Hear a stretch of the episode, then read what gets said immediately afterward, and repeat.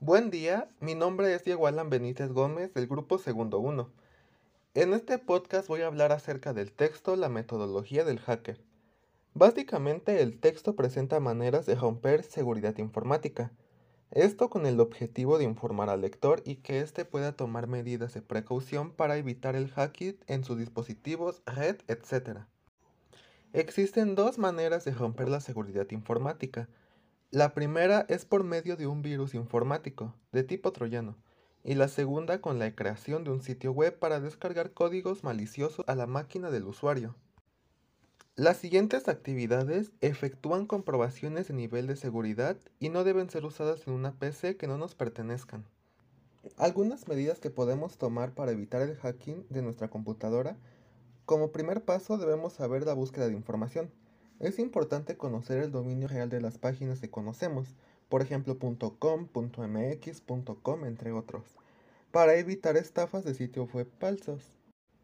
De igual manera, es importante revisar el escaneo de puertos, ya que mientras más puertos tenga un servidor, más funciones podrá realizar. Por lo tanto, mientras más puertos será más vulnerable. La identificación de servicios también es importante, ya que esto básicamente es enlazar un servicio o programa para realizar conexiones, así como la identificación de sistemas, que se usa una herramienta de tipo webnetcraft.com que nos indica el sistema operativo del cual viene esta red. Esto para ser un hacker es muy importante, ya que al tener la versión de un sistema operativo se busca vulnerabilidades conocidas en esa computadora que afecten el programa. Pasando a otro tema, vamos a conocer qué es lo más básico sobre redes. Les voy a explicar qué es la Internet.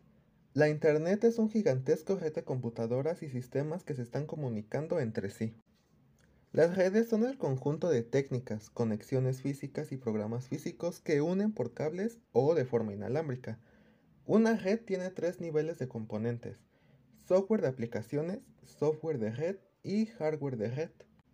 Asimismo, estas redes se subdividen en tres categorías. La primera es la red de tipo LAN, que su área máxima es de pocos kilómetros, como una casa, una escuela o un edificio.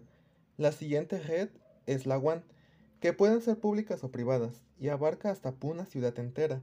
Y la tercera es la red WAN, que este tipo de redes pueden ser públicas y abarca grandes conexiones de cables que pueden conectar países e incluso continentes.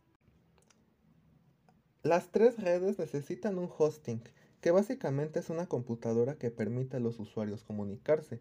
Los hosts se conectarán a una subred y esa subred se jerarquiza en una topología. Las redes se jerarquizan de esta forma, por ejemplo, de estrella, para que la computadora central brinde conexión a las computadoras secundarias. Esto es lo más importante que debemos de conocer de las redes informáticas. Y una vez conociendo esto, podremos pasar a nuestro siguiente tema, que es la filosofía cliente y servidor. La filosofía cliente y servidor es una arquitectura informática donde se usan la base de los programas como EMUL o ARES, que consta de dos partes, la petición y la respuesta. Todos los detalles de cómo trabaja un servidor se oculta al cliente. El servidor solo se encarga de servir datos cuando se le son solicitados. Las aplicaciones reservadas a los administradores de una red y lo que ejecuta se le conoce como agente. La filosofía cliente y servidor básicamente es una realidad que existe en un idioma informático universal llamado protocolo TCP o IP. Dejando de un lado este tema, retomaremos otra vez la red.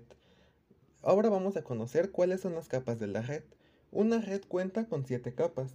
Los sistemas informáticos buscan la resolución de problemas. Es importante conocer sus capas y funciones para realizar una función definida.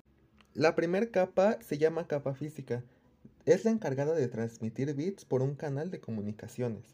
La segunda capa es la capa de enlace de datos, que toma el medio de transmisión que no tenga errores, emite y transmite datos.